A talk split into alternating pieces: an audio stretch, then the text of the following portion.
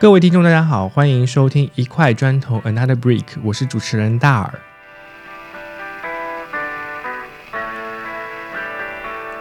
我相信很多人和我一样，可能在离开了高中校园之后，就不太接触语文这件事情了，仿佛高考结束以后，语文就从我们的生命中消失了一样。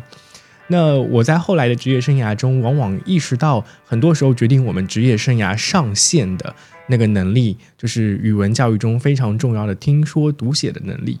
嗯，但这件事情好像在大学以后就被我们忘得一干二净了。那今天这期节目，我们非常有幸的请到了罗斯娜老师来跟我们聊一聊，从一个语文老师的角度，怎么看待语文教育现在在学校里发生的那些故事。接下来欢迎收听本期节目。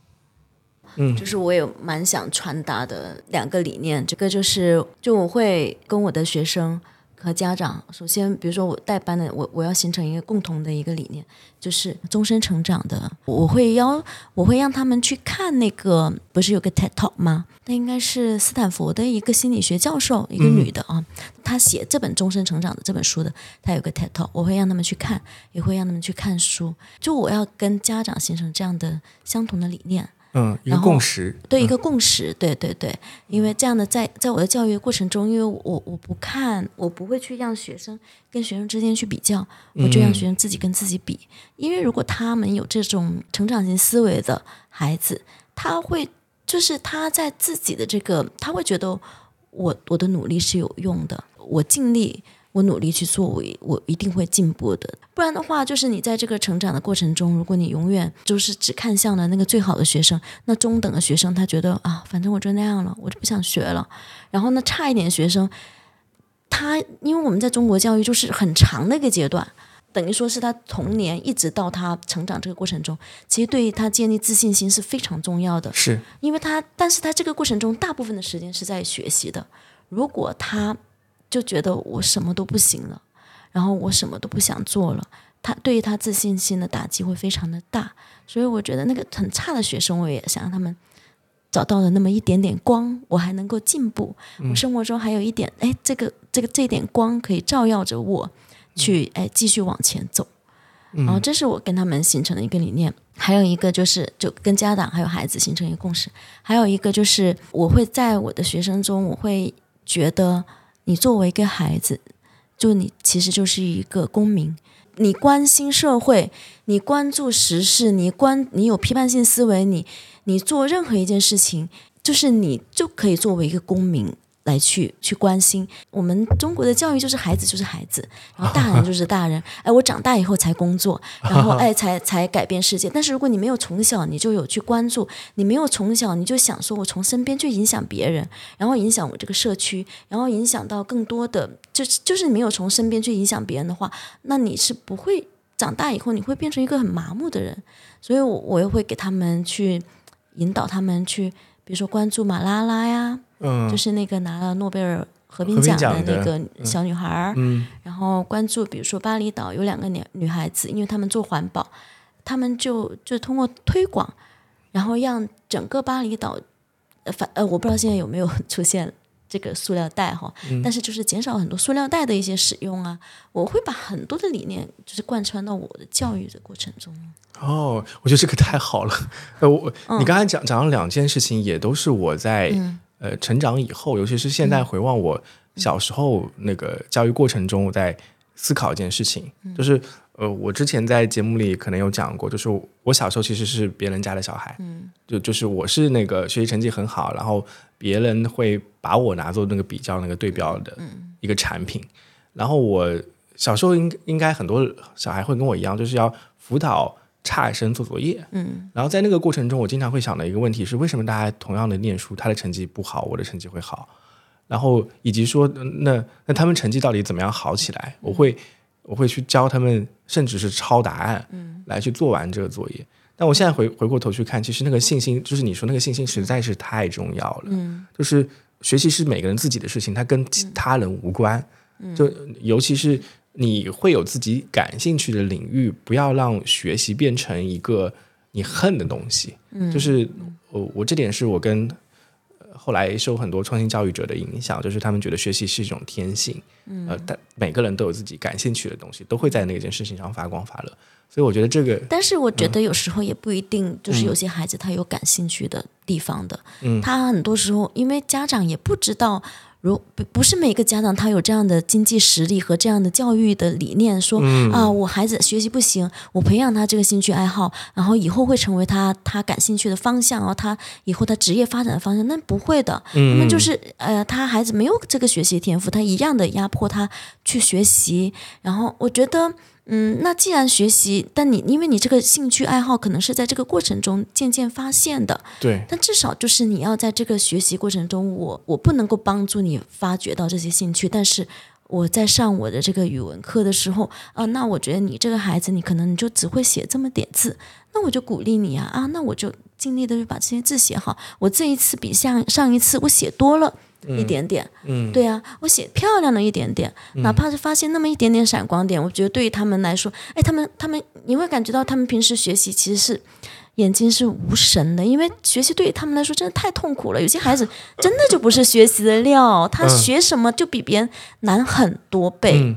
然后，但是如果你就是发发现他们一点点很闪很闪闪光的点，他们眼哎看你的眼睛都会亮了。嗯，对啊，我希望就是他们。的眼光不是灰暗的，他们的眼光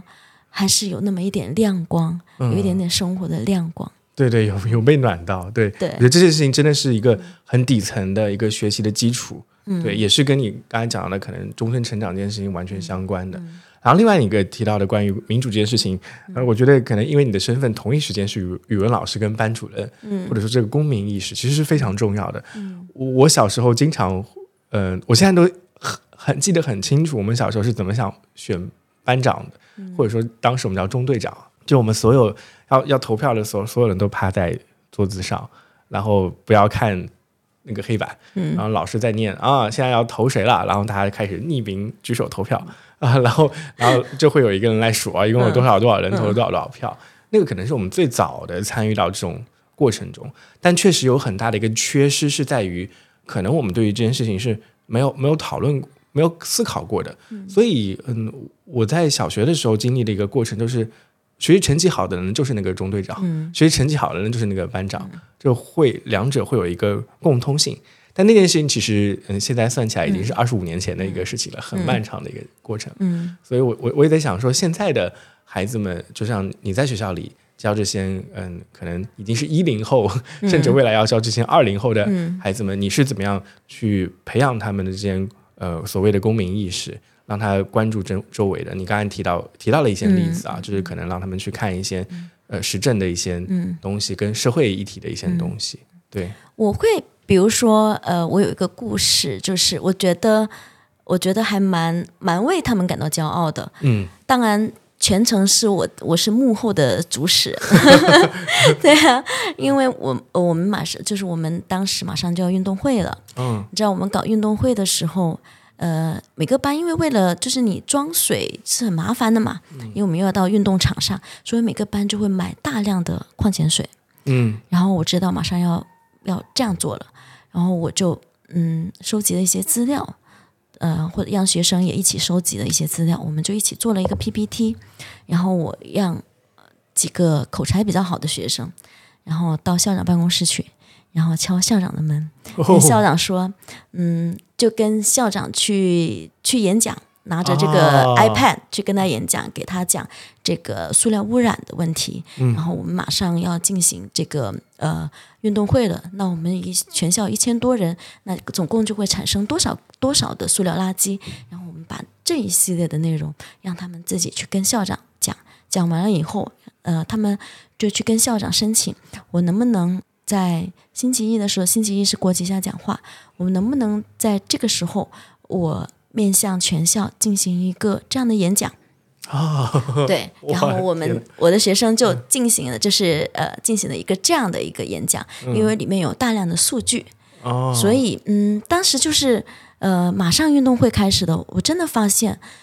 基本上绝大部分的班级就用他们的，就每个学生都有自己的水杯，嗯，就用他们自己的水杯去装水，因为学校的呃其实很多地方就各个角落都有我们的这个饮水机。饮水机都可以装水的，就每一个学生都都效仿，我觉得。嗯，对于他们来说，蛮大的鼓舞的。他觉得我就是一个小小的举动，我面向的全校的学生去宣讲的起，能起到这么大的作用。我们减少了几千个矿泉水瓶，那堆积起来，那那可能是成座山的这么这么大的一个量的。嗯，然后后面他们那时候一些社区还有一些，嗯，就是你拿一些你的旧纸箱啊。的旧的矿泉水瓶啊，然后有一个那种类似环保箱一样的东西，然后他们会自己去收集自己家里的这些东西，去投入到里面去，好像会有一些什么反馈吧，就是投入进去，然后他们会经他们会自己去做。我们连喝奶，就是我们有学生用奶嘛，就是中呃两节课后课间会喝的，呃，我我们都会让那个嗯。呃，他们去搬奶上来的时候，我们都会申请，我们不要吸管，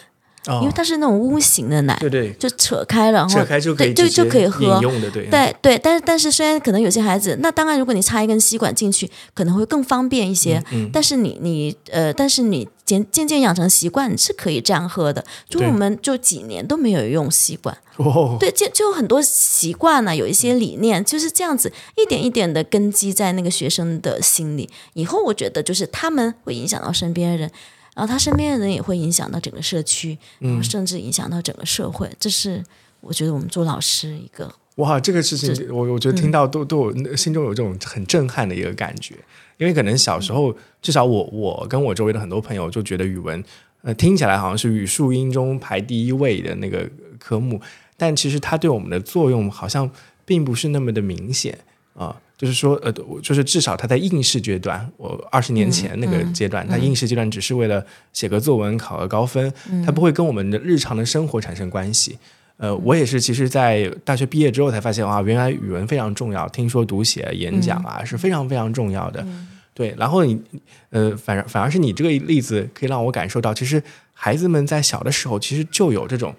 更加切身的体会，明白到语文啊，或者说我们说演讲这样子一个魔力，它可以去改变周围的人。我觉得这个实践实在是太好了，对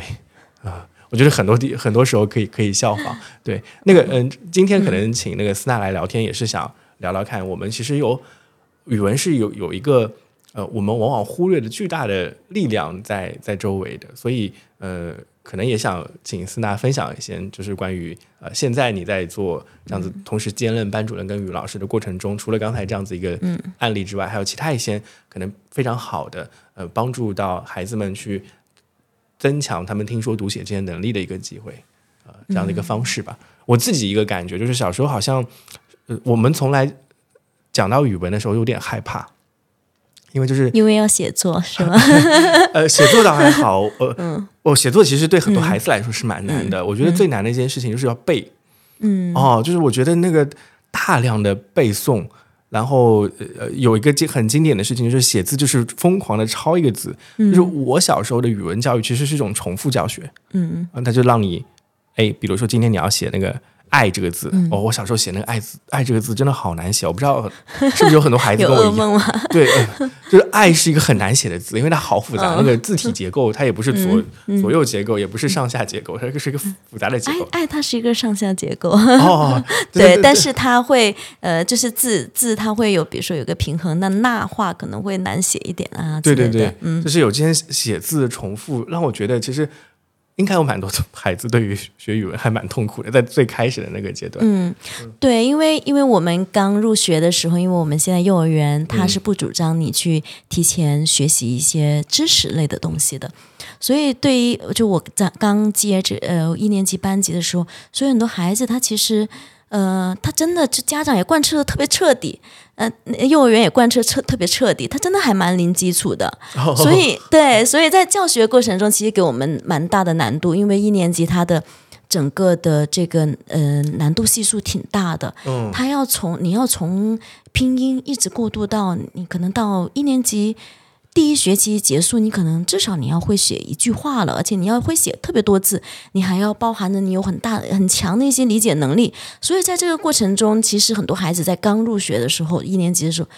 呃，不管是孩子还是家长，其实都蛮痛苦的。嗯，因为他们从幼儿园很开心的玩呐，然后到上上小学啊，突然学习特别紧张，然后要要又要读，呃，又要写，当然不能回家写啊，因为我们一年一二年级就没有呃书面作业回家写，但我们在课堂上写，那写完了以后回去还得读啊，因为拼音不在于就是那几个字母很简单，那你要拼在一起的时候。很多孩子他就拼不出来了，所以这个拼读又每天晚上都要练习，其实挺难的。对，语文确实是一个挺难的学科。但是逐渐逐渐，其实我觉得，呃，在这个过程中，呃，如我我会在很很早期的阶段，我就会引入到阅读。我一开始，因为我自己有很多的私藏的书，就是绘本，我自己有呃有几百本、上千本。哇，对，好羡慕。对我特别多的绘本，然后我呃有些家长他们家里也有特别多绘本，我们就买了一批的书放到那个图书呃我们班的图书角，他们就拿起来就读，然后渐渐的就养成阅读的习惯。一个又可以培养他的注意力，然后一个呢，他们在阅读很多书籍以后，他们的语言会就是变得很丰富。有一些阅读，有一些知识，有一些呃语言呢，它不是马上的显现的，它可能过了一段时间，哎，这个内容就会出现在他的呃思想中。比如说，我很早的很早期的时候讲过一本。呃，韩国的其实韩国的一本绘本叫《云朵面包》，然后他们在到了上高段的时候，他们要写想象作文的时候，他们就会把《云朵面包》里面的一些呃内容就融入到他的作文中去。所以，所以这个阅读这个过程对学生的影响蛮蛮重要的。嗯，对他，他一定是贯穿到整个语文的学习中的。对对对，阅读，我我自己小时候的经历就是，我我当时就是基本上每周看一本新的。绘本之类的，然后我真的觉得绘本是一个非常非常好让孩子提起兴趣、对于语文提起兴趣的一个开始。我也是基本上是从绘本开始，然后慢慢转移到那种轻、比较轻量级的小说，然后再往更深程度的去走，这样子一个一个过程。呃，我今天那个思娜老师也给我们带来了一本那个阿佛的故事，对不对？对，田鼠阿佛，田鼠田鼠阿佛。我觉得，我觉得它是一个很简单的。其实你看它的文本量，可能就是。一百个字、两百个字这样子的文本量，但他通过绘本的形式，通过一些很有意思的画面，又讲了一个很简单的一个道理，其实是让小孩子、小朋友们其实很快的可能能感受到语文魅力这件事情。对我觉得阅读真的是要看大量书籍、看这样内容的一个过程，是一个很很棒的一个开始。我觉得，嗯，是的，嗯，哎，那个我想，其实我觉得这几几件事情，听说读写，我反而是觉得我的小时候。最少接触的是说这件事情，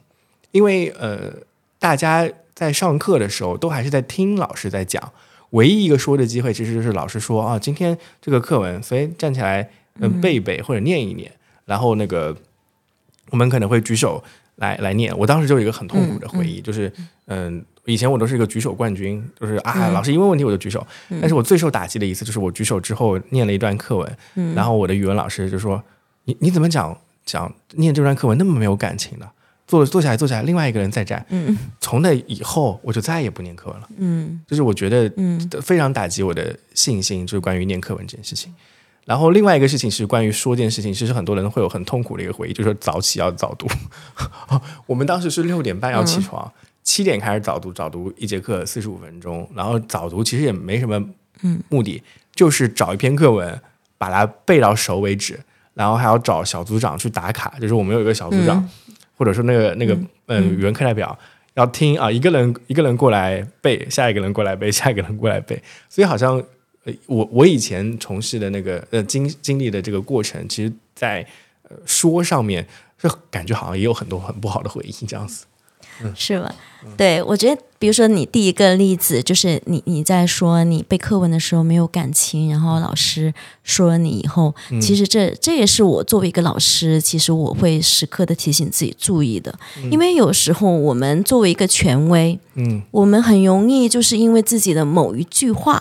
然后让学生。就有心灵创伤，或者就影响他了。所以我我平时我都会去反思我所说的一些话。嗯嗯，有时候甚至呃，有时候比如说有一些事情，或者自己也会有很着急的时候，那有时候我也可能会有错怪学生的一个这样的经历。然后我可能如果我了解到是我。呃，其实是我说错话了，我可能也会跟学生进行一个沟通，然后进行，就是我们是一个平等的个体。另外一个，你说到那个念课文这一个，确实我们在朗读课文的时候，如果你读的很有感情的时候，其实你是，其实你就是在理解课文。嗯，所以我们也特别注重朗读这一件事情，所以我们也会，比如说我会每天都会布置一个作业，然后那个作业就是，哎，我读每天读的一篇文章。那篇文章其实可能跟我们课文这个单元的课文主题是息息相关的，然后他能够读得特别有感情的时候，其实他又在积累语言，又在理解这篇文章，所以对他的这个理解能力和表达能力是有提高的。因为我们语言的表达不仅仅是表达这件事情，那我们的语音语调、我们的表情、我们的手势这些都会影响到我们所表达的。就全副面貌，对对，别理呃影响到别人如何理解我们的，嗯嗯，就语文，我在呃讲课文的时候，我会专门的去，呃，我会在这个过程中，我会引导学生进入这个情境，去理解到这篇课文，然后理解，比如说我讲到，比如说今天我讲到一篇课文，其实我们都学过《美丽的》。呃，西沙群群岛，嗯，那他他写的很美的时候，那我可能会营造这样的一个氛围，然后而且我们现在有各种各样的多媒体的手段，我会给他看西沙群岛的视频，让他感觉哇，这个这个海洋真的非常的美，这些鱼成群结结队的在那边游，真的非常的美。那他就要把这种情感灌注到这篇这一段话中，他读的时候更投入了。那这些呃，他。渐渐的，这些语言就会进入到他的大脑中。哎，我觉得这件事情就是真的很很重。其实我是后来在职场过程中才发现这件事情到底有多重要的。呃，可能很多很多那个呃，我这一代人啊，就是九零年、八零年这代人，呃，或者说八零末九零初的这代人，呃，后来经常挣扎于所谓的职场到底怎么样晋升。然后我我因为我自己也学商科，我就会发现啊，其实你要。在职场上更进一步，你的表达能力是非常重要的。而这种表达能力，就是刚才斯娜你有你要你有提到，它其实是一个非常多维度的一个角度。那不仅在于你把事按照逻辑上的讲清楚，而是在于你可能把那些情绪感情也能传达到位，这样子才能可能我们更好的推动事情，或者或者影响他人的一些想法。但这件事情，其实我我觉得好多我周围的朋友都是经历了。段时间的困境之后，才慢慢觉悟的。但他们其实回过头来看，呃，已经距离那个最早，其实因为小学跟初中阶段可能就最看重这个事情的。大量的孩子没有这个所谓真正的说，或者说多那个多维度去提升自己说的机会的。甚至你像高中跟大学，你哪有机会提升你的说啊？你我因为我们的高考不考说嘛，嗯嗯，大学更不用说了。极少有人有锻炼自己说的能力，所以到了到了那个嗯，毕业之后啊，大学毕业之后，在面对职场的时候，反而是这个很关键的技能，大家没有机会去培养它。嗯，甚至有些时候我还会觉得有点羞耻感，就是说，呃，小小好像好像小时候去看那些呃他们。朗读非常优秀的人，嗯，啊，他们都是有明星光环在那个地方，嗯，然后我们看他的时候就会觉得啊，我自己长得不好，就会有这种羞耻感，所以会就会慢慢的距离这件事情好像越来越远了。啊，然后直到你在遇到一个困境的时候，你才会重新想起来把它拿回来，但是好像这个时候我们又不不会跟小时候一样，真的拿一个课本去有感情的念它了，对，这是一个，就是我我作为一个社畜或者打工人，一些蛮蛮痛苦的一个这样的一个经历的过程。对啊，因为我觉得我们不管是在职场上还是在生活中，我觉得就是你沟通的能力，然后你表达的能力，就是一个非常重要的事情啊。嗯，然后我我觉得，呃，在我的这个教学的过程中的话，因为我们现在语文的课文中是加入了一些口语交际的，其实其实就是嗯，教学目标它其实是有培养。呃，学生说的这个能力的，比如说我们要注意表达的语气呀，然后我们要注意，哎，就是要如何去听别人表达呀，要如何去倾听啊，等等，我们就会会去贯穿我们。其实语文的教育就是就是包含着非常多的一些内容，它真的会影响到我们生活中的方方面面。嗯，呃，我从小就非常爱写作，我的每一篇作文都是老师念的。对，我就没觉得写呃写作是一件难事。对，然后所以语语文也一直非常好。呃，上大学也是读的中文系，但是其实我我爱写，但是我不爱说。啊，所以我大学四年我都没觉得我想当语文老师，对，然后只是就是我进入了这个职场以后，是这个职场逼得我必必须得进步，我面对的学生，然后当时我一毕业我还教的就是一年级。啊，然后一年级是这样子，因为一年级小朋友他们刚从幼儿园进来，他们的专注力非常的短，可能只有五分钟。天哪！对，然后我是一个，其实我是一个 I 人，我是一个非常 I 的人，我我一点不想跟他们这样说话，然后我就要，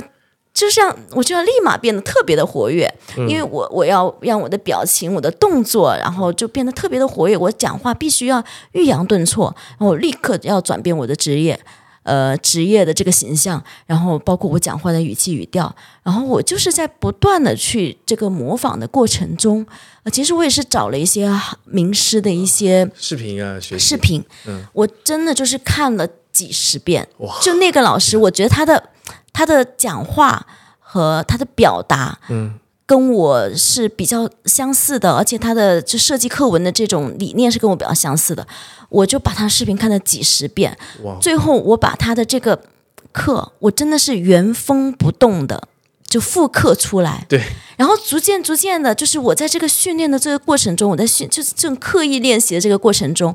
我的就是我上课的这个表达能力就提高了非常的多，包括我讲课组织。组织课堂等等的这个能力就就提高了非常多，所以我觉得，如果作为一个职场人，你在以前没有经过这样的听说读写的训练都没关系的。但是我觉得，如果我们能够经经过刻意练习，然后我们面对着镜子去调整一下我们的一些呃语言、我们的一些表情、我们的一些动作、我们讲话的时候的一些语速，我觉得都可以在这个语言的方面上去去提高的。嗯，我自己后来是在那个。演讲俱乐部里有大量的练习，所以所以才才变得更好的这件事情。对，但是我觉得现在的那个，因为刚好斯娜也把那个现在的语文小学语文教材，嗯，可能刚好看了一下，我发现就是刚才你有提到的口语交际这个环节，这个是在呃可能以前更早的时候，就是两千年左右那段时间里面，呃是比被比较忽视的一个地方。嗯，然后另外一个其实我觉得还蛮好奇的一点，就是说你像我们学英文的时候，英文它是有。听力部分，嗯，跟后面的部分的那个听力的部分非常重要，但是好像我们说听语文也要有听说读写，但是语文好像不用听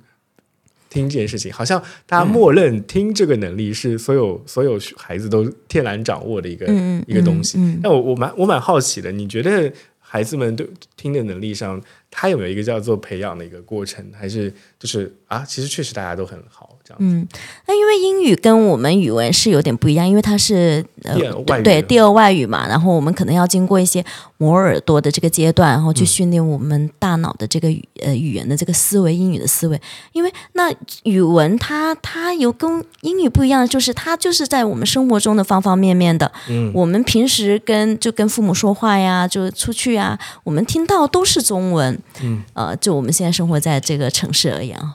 然后所以。嗯，确实，确实就是没有刻意去练习听的这个能力。但这个能力的话，我觉得其实还蛮重要的。比如在我的课堂上而言，包括我跟家长传达的意思也是一样的，因为他们会很关注说。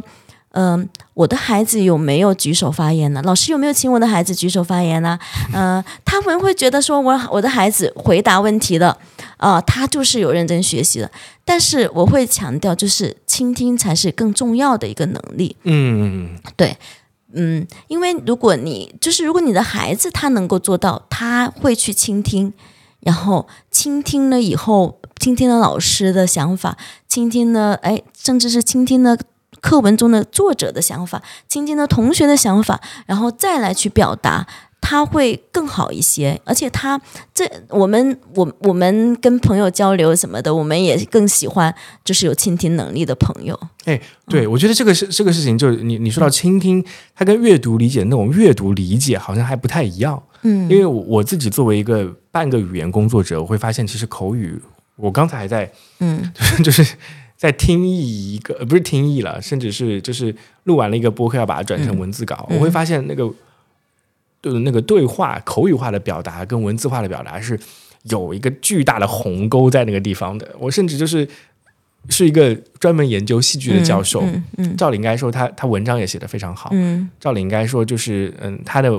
口语表达应该直接能转换成书面表达，嗯。但我发现还是不行。他有大量的口语表达的方式跟文字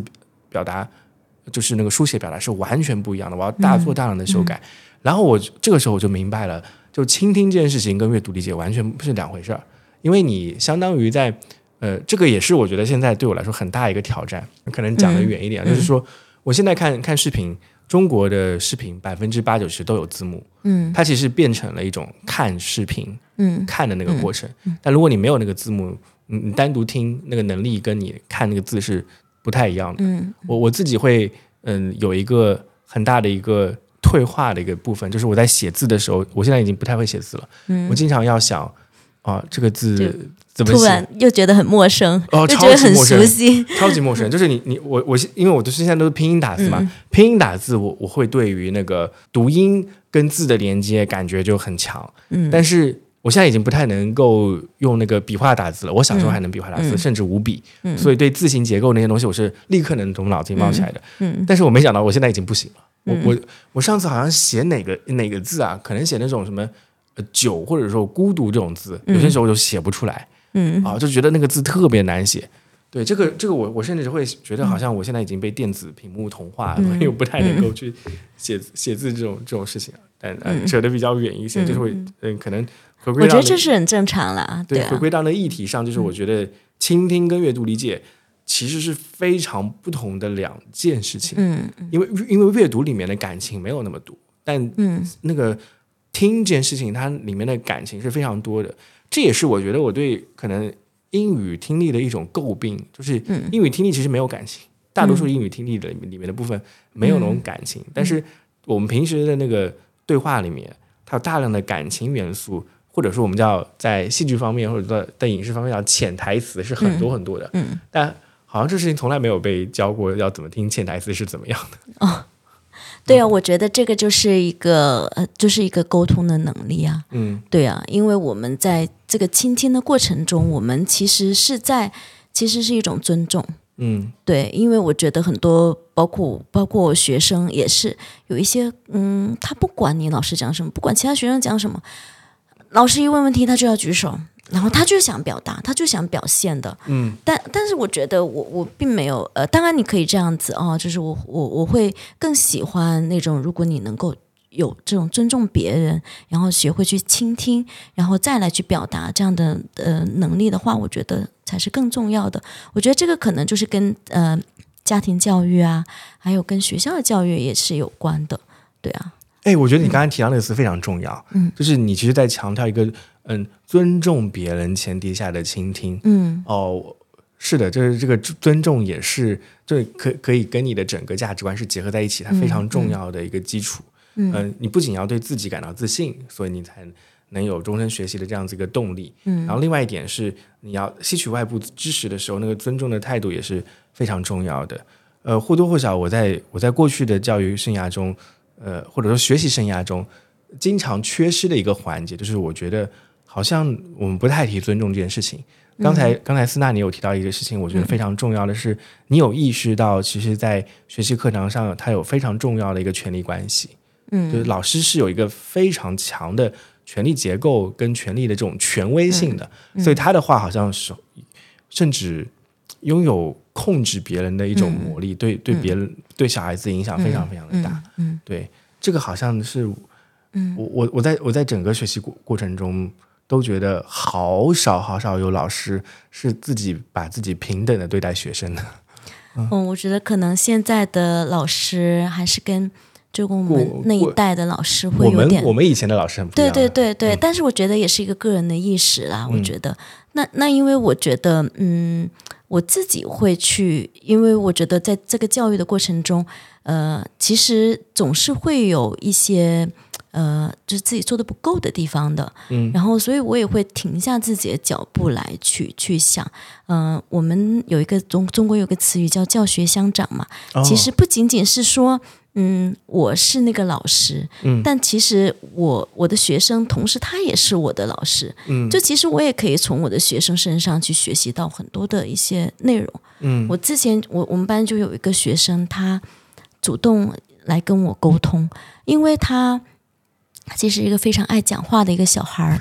嗯，但是就是因为呃这学期呢，他就嗯很想克制自己，他是那种很爱分享的。没旁边没有人理他，他想到什么，他上课想到什么，他就想跟哎哎，我跟你分享个什么，他就直接就找别人分享。那你很爱分享，可以，但是你这是在课堂上，你会影响到周围同学。他上课，对对对。然后呢，嗯，他这学期就很克制，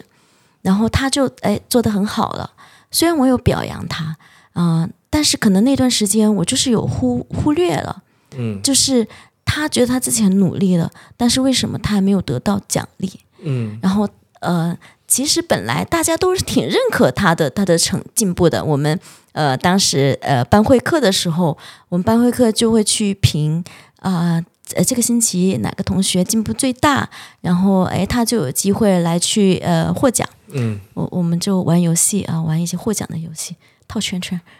拿奖品 就就就玩，你知道，可以全全班同学都可以参与，就很开心。嗯，然后。因为那个星期他请假，他没来，所以他们其实他们小组的人推了他的，但是他因为他没来，所以他哎，他但他可能这个想法他就一直憋了好久，他妈妈就一直跟他说：“哎呀，哎呀，没关系的，你努力就好了，你不用跟老师讲。”然后他就克制不住，他就他他是一个双鱼座的人，他妈妈说双鱼座人比较敏感，然后就 就非要来发语音跟我说：“说老师，我都已经努力了那么久了，为什么我还没有得到任何的奖励啊？”然后当时我就跟他讲了我们班会课的一些情形哈，然后并且我觉得我就会跟他讲，其实有些时候我们的呃，我就会我首先我会跟他道歉，我说确实我呃这段时间有点忙，而且你又请假了，然后所以呢，嗯，确实没有及时的鼓励到你，然后但是我也我也看到了你的进步，同学们都看到了你的进步，然后在嗯呃，但是呢，我觉得最大的奖励不是。呃，你能够获得我的奖品，其实对你最大的奖励是你努力了，然后你没有影响到周围同学的，然后其他同学更喜欢你的，更喜欢跟你做朋友，因为他们觉得，哎，你尊重了他们的这个边界，他们听课的一个边界，然后你也，呃，就是在这个过程中最大的受益人就是你自己，嗯嗯，其实就是在这个过程，我就跟他讲了，我们班一个小女孩。她上课就 就非常认真那种小女孩，她就什么事情都要做的最好的。那你我说你看这呃我们班的同学，她做什么事情她也做得非常好，但她这样做的目的就是为了嗯老师的表扬吗？其实不是，她这样做的话，你看她的学习就是非常的扎实，她的呃成绩也非常的好，然后他呃他所他的阅读量也非常的高，他给自己获得的这种呃就自由的时间会更多。因为你更快的，你你的学习好一点，或者你学的呃更快一点，然后你就会有更多的自己的自主的时间嘛。其实最大的受益人就是他自己，就最大的奖励你已经获得了。嗯，对，我会就我跟他一个这样的沟通哦，他妈妈也还蛮蛮感激，因为他妈妈也是，他妈妈也是个老师，是个大学老师。哦，对。嗯，哎，我刚才其实想了讲到这听到这个故事，我会有另外一个非常重要的一个部分，嗯，好像我我我有听说，但这个事情我没有确认过，就是可能呃，相比嗯国外的一些教育，他们在比较孩子比较小的阶段，其实会引入部分关于情绪教育的嗯呃内容，嗯呃我我会想说，其实小孩子能够意识到自己的情绪是什么样的，是非常重要一一件事情，嗯呃。我我我我我自己，包括我的父母那一辈，很大程度上在人生成长过程中遇到的一个挑战，是无法正确的面对自己的情绪。我不知道自己生气了，嗯，或者说我生气了，我也不知道怎么样表达，嗯，然后或者我也不知道自己是难过是因为什么，因为我们不会通过情绪这个工具来跟自己进行对话，来达到自己的一个个人的一个认知。然后这件事情其实很多时候都是我在我后来职业生涯阶段遇到的，呃不同的人群中，他们面临的很大的一个挑战，因为情绪其实是非常非常控制我们的日常行为的一件、一件事情。呃后来我好像有听说，可能其实嗯可能国外的一些教育会把情绪教育引入到呃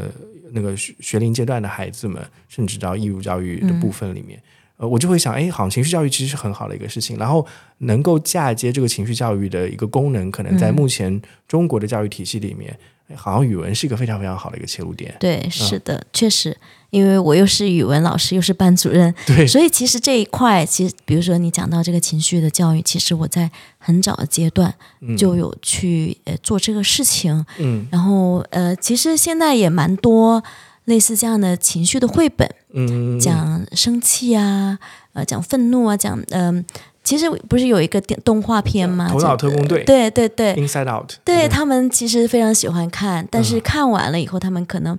呃还是就是就是看完就看完，然后我们会就是根据这个影片会去做一些呃教育。嗯对我我其实是蛮接纳他们有各种各样的情绪的，包括你呃生气的时候是如何处理的。比如说我在。我作为一个老师，其实是是会因为跟人接触的工作，就是会有情绪的。对，其实会被学生惹怒的，但是我也会，他们也会懂，因为我们读过一本书，呃，就跟情绪跟生气有关的，就是里面有一个小孩儿，他要生气了，他就有一个大火球，就感觉要爆炸，他就会因为绘本就会采用比较夸张的一些手法来去形容，然后。当我觉得，哎，我有情绪的时候啊，他们我并不想用那种嗯吼叫的方式来去面对他们，我就会跟他说，嗯嗯，罗老师的大火球要爆炸喽，嗯。就是我会提前有一个预警，就是他们会感觉到，嗯，确实，嗯。就是感觉，嗯，确实要要安静安静一一点的呀，对嗯。对，不然老师真的是要发火了。嗯包括我也会，嗯，允许他们有情绪的表达。现在我我见到一些小孩子，我会我会非常非常开心，看到他们各种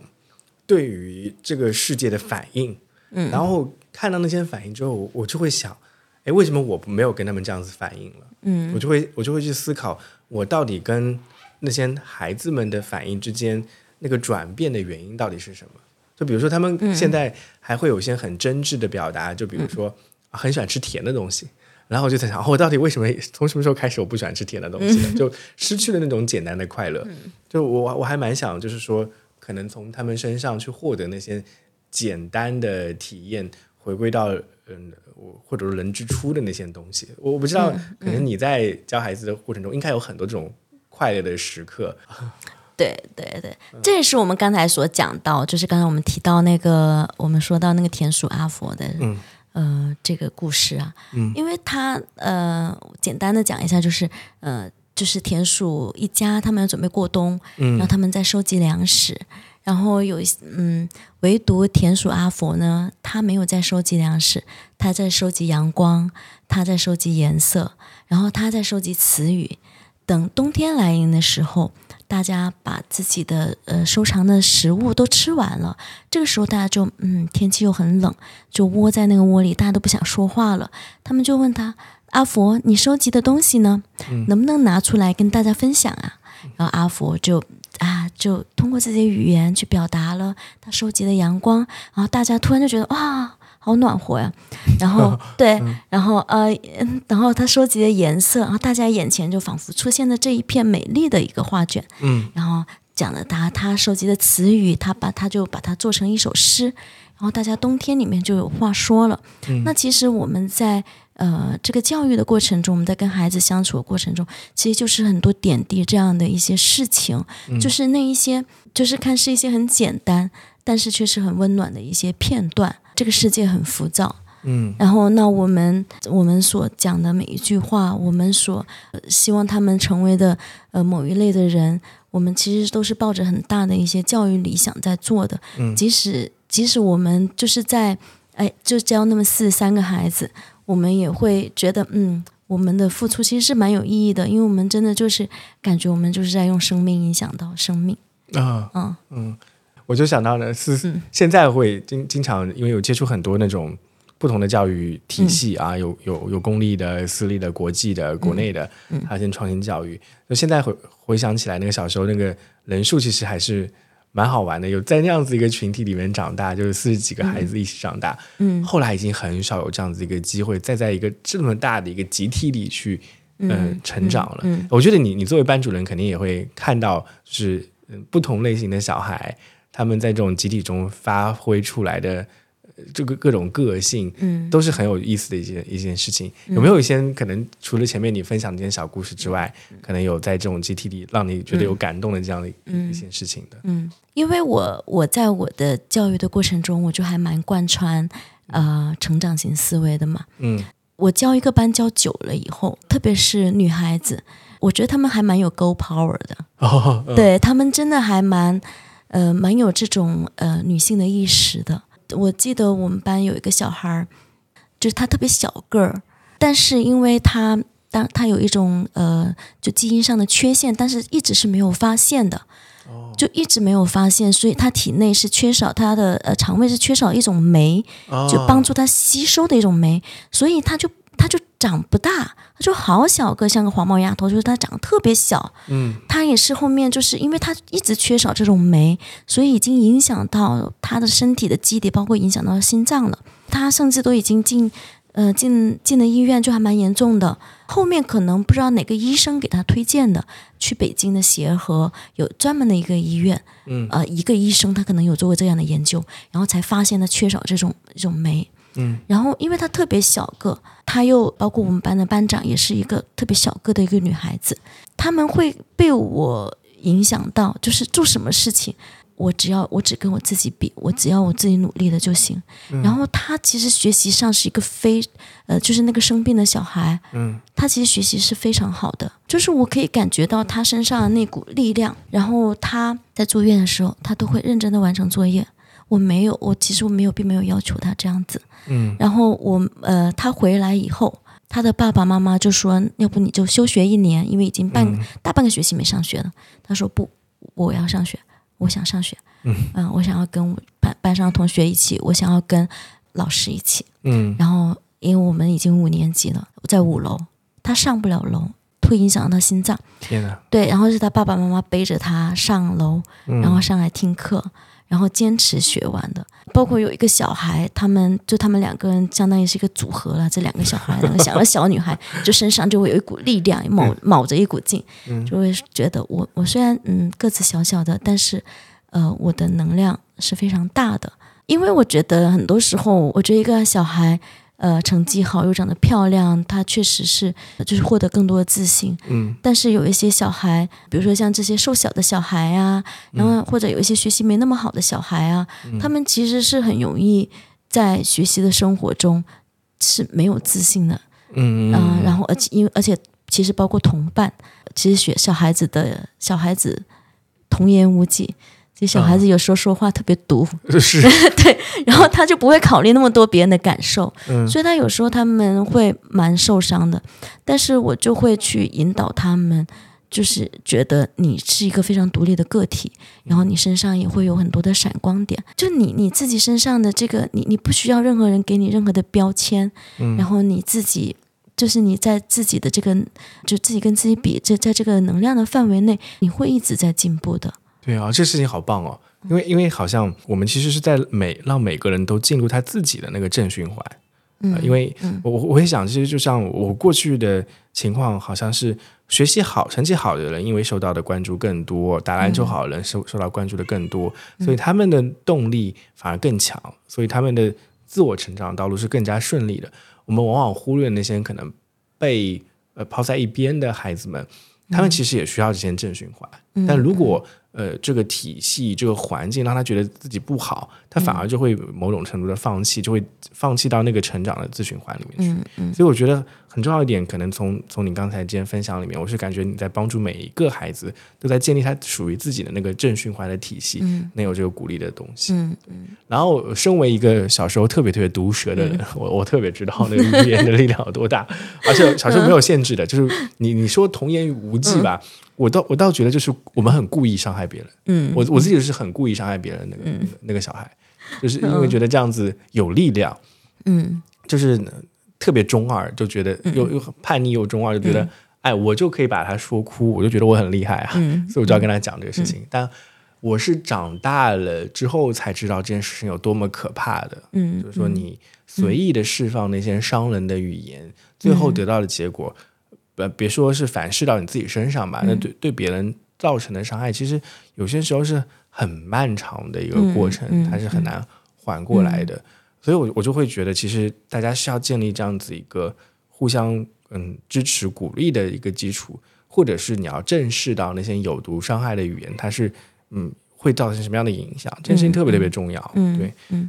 是的，我也会跟他们呃去讲这方面的一些事情。嗯就是我其实我们的语言是有有有力量的，嗯，然后我们语言很容易就是就像一把刀，对，就其实好像新加坡有一个广告吧，嗯。就是就是真的就是就是从一个嘴巴里面好像插出一把刀来的这样的，我会给他们看这样的一个图片，嗯。然后就是我会引导他们去就讲一些就是鼓励别人的话，讲一些偏更正向的一些话，嗯。嗯。对对，这个事情太重要了。嗯。所以这这么回望过去，我会发现，好像今天可能跟斯大你聊起来的时候，我在我才看到，其实现在的语文教育相比当初，它已经有很多很多改进的地方了，嗯。甚至它未来还有很多改进的地方。嗯嗯。但回望可能从我的父辈开始，嗯。包括我这一辈开始，其实在语言或者语文的教育上，它都有很多忽视的部分。然后，因为很多时候语语文老师也在主导整个班级的管理，嗯我没有看过这样的数据，但是好像小学老老师里面担任班主任的语文老师比例特别特别高。是的是，你你们学校应该也是吧？对对，我们绝大多数都是，对，所以所以其实语文老师是同时承担最重要的两个工作，他的压力也非常的大。嗯嗯对，但是我我你是怎么样来化解可能这样子一个压力？甚至很多时候，呃之前你也听到我们有那个节目是关于那个教师心理的，嗯就会觉得哦，好像面对、面对那个家长这里有很多承担的地方。然后，其实家长的教育是在孩子的教育中非常重要的一部分。嗯。那你是怎么样去可能同一时间在教好孩子的过程中，也让家长能够参与到家庭教育的过程中去嗯奉献他们的力量？嗯。嗯、呃首先呢，比如说我在我自己的班级，我会呃很早的形成了一个，呃，就是我开家长会的时候，我会形成一个理念，我会让他们成为一个集体，因为我一个人的力量肯定是就很小的。那但是我觉得，呃，一个班里面肯定有些家长是走在比较前端的，哦比如说我刚才跟你讲到那个那个大学老师，他就是一个非常非常棒的一个阅读推广人，我觉得，嗯，他在就就阅读阅读推广，或者他在就是教育小孩在阅读这一块是走的非常靠前的，哦，包括他自己也现在都还在读读书，就哦就非常努力的一个人。然后那也有呃，比如说在我的学校也有，就条件真的非常一般，他呃家长他真的都无暇兼顾自己的生活，嗯，因为他的可能他的生活都是一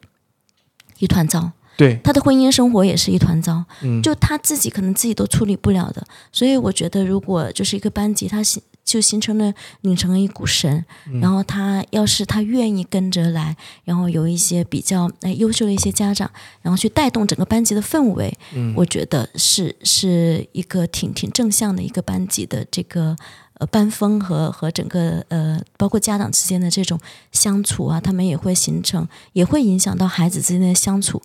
所以我们班呢就会定期的组织一些活动，比如说他们会一起爬山呐、啊，一起呃前段时呃上个星期我就我要写一篇呃观察类的文章，嗯。嗯、深圳有候鸟了，我就让他们去观鸟啊，他们就会哎结队，呃，他们就会组组团一起去，嗯。然后呃，但呃，但是就是呃，在家庭教育这一块而言，呃，为了我的心理健康，也为了呃，就我自己不 burn out 吧，就是我我觉得呃，我会注意那个边界，因为我觉得呃，家长他们也是成年人，我也是成年人，我会我不想嗯。就是把我的手伸得太长，嗯去干预到别人的一个家庭教育，我可能会提出来，你的孩子可能存存在哪些的一些问题，可能是不是因为你家庭教育某些方面有一些缺失，然后我可能会跟他进行一个沟通。呃，因为我们当老师很容易有一种就是嗯觉得自己永远都做不够。就你，你觉得，比如说你，你付出很多东西，其实你看到成效可能有可能并没有达到你想要的，所以在这个过程中，你就没有得到正反馈的时候，你就会觉得嗯着急，着急，就就这一点就觉得我我我干不下去了，然后对啊，就觉得我我跟家长之间也很难沟通啊什么的。但是我觉得有些时候我们要要要知道，我们跟家长之间是有边界的。嗯，就我的工作就是教育好我的学生，嗯。然后其实我并不负责教育好那些家长。嗯。然后他们是成年人，然后我会去提醒，然后你能够去哎有意识觉得哦，确实，因为毕竟没有一本书，呃，或者没有一个这样的教育，哎，教呃一个成年人在你未未怀孕之前就如何做一个父母的，很多家长都是哎生了孩子以后，哎才有些生了孩子以后才呃开始去阅读或者去请教别人，或者自己就就在这个过程中自己去反思或者去呃去调整自己的教育这一些方案。有些家长就是真的是完全就是迷迷糊糊 就生下了孩子的，那对对，确实是这样子的。所以呃，我觉得嗯、我觉得这个过程就还是得他们自己去经历。嗯嗯，对。然后，那我在工作之余呢，呃，就我调节我自己心理，就是我一定会保证我自己的运动时间。哦哦，嗯，对，这个很有帮助嗯。对对，对，哎，我我之前我我没有当过爸，没有当过爸爸妈妈，然后那个呃，我我好像在社会新闻里面，或者说一种普遍的感觉里面，好像大家会闻家委会色变啊，就很很害怕说感感觉，因为现在大家的压力都很大嘛，嗯，因为平时的工作或者平时的处理的人际关系已经有很多压力了，嗯，然后带小孩的时候又会有额外的一些工作过来，嗯。就会有一些啊，我会我会想说逃离这件事情。嗯我我我有听到一些嗯这样子一个声音，嗯。嗯，我我会想说我，我小时候成长的环境，我爸妈就不太管我，就无我为而治。们都是这样子。对嗯他反而就是他们在忙自己的事情啊，不太管我们，然后就变成了一种很自生自灭的一个状态，然后导致我的小时候的很多因呃，我我我感觉我小时候的很多洞察那些问题，或者说疑对于人生的疑惑，是一直到我自己后来踩碰了壁了之后才会了解到的。嗯嗯，对，所以我就会想说，哎，这个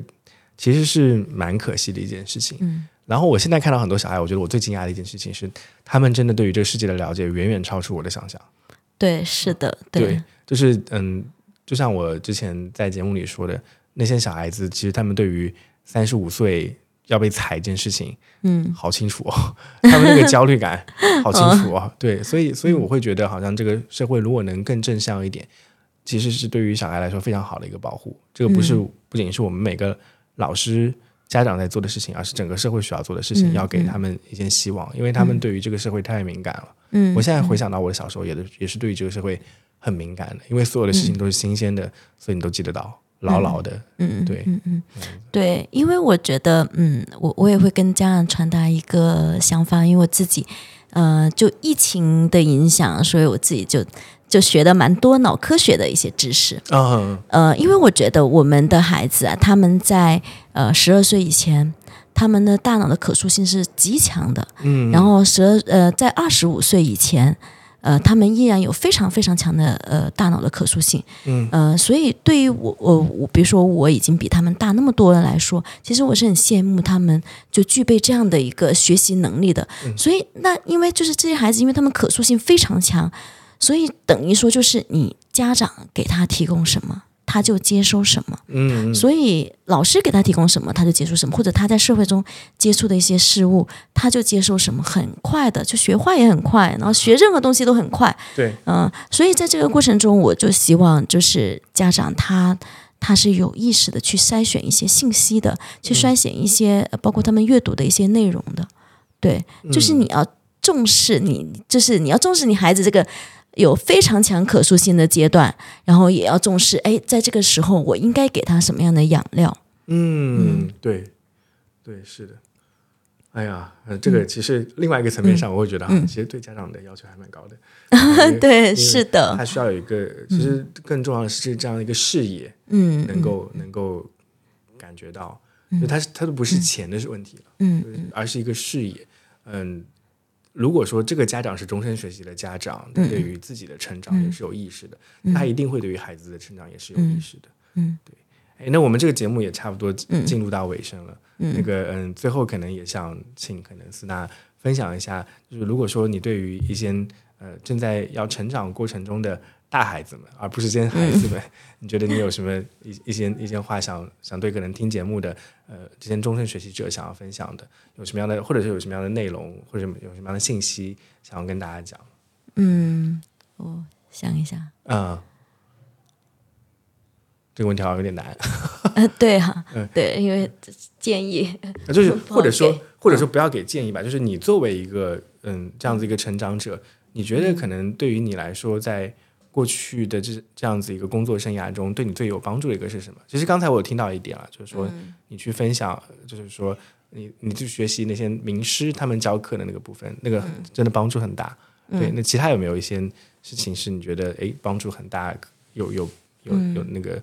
改变到你？我我觉得就是，我觉得呃，其实我们在工作的过程中，其实很勇，不管哪一行工作，其实都是会遇到一些瓶颈的。就是我觉得，哎，我包括我在我工作前五年，我其实是成长蛮快的，因为我办公室的一些老师他们都非常努力，他们都是那种嗯专家型的，哇，真的就是那种教育类专家型，他们真的扎的非常深。所以我在那个前五年，我就读了大量的家庭教育的书，嗯。然后就是等于呃有自己一个这个家庭教育这个根基，因为我自己没有小孩，我去去铺垫我自己的这个呃、嗯这个这个这个对这个认知。然后那过了这五年以后，其实很容易呃有职业倦怠，哦哦。但这个过程我觉得就是要自己有持续学习的一个能力。嗯。嗯，包括我觉得，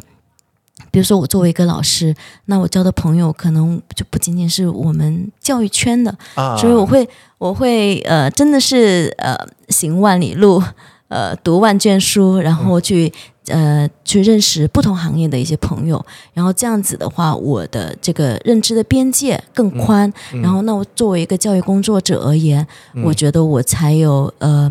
就更大的一些视野，然后才能够呃，就是引领我的学生，就他们去认知到更多的不同的一些事物。哎，我那我有点好奇，就是你对于呃什么样的人是更好的人或者更优秀的人这个标准，在这样子一个教育者的阶段过程中有变化过吗？嗯，我觉得我我没有是应该没有吧？啊，好对啊，就是也没有什么更好或者更优秀的人，因为嗯。我觉得，呃，但是我觉得就是一个人，如果他是一个持续的学习者，然后他是一个嗯，在工作中他是一个不断精进的人，我觉得可能很多时候我们在短期内是不不会看到我们自己的一些成效，但是比如说我们过了两三年，过了五年，我们回头看，所以所有的一些决定，所有的一些学习，所有的一些付出，都会在将来看到这个痕迹，就时间。呃，会给你答案。嗯嗯，好好，那非常感谢斯娜接受今天的采访，呃，聊聊得蛮开心的，好好，谢谢，嗯，大家拜拜，拜拜。好。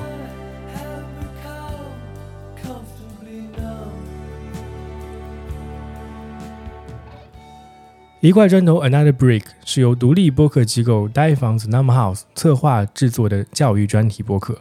通过不同领域和不同视角的对话，本节目将带你一起探索教育和学习的本质。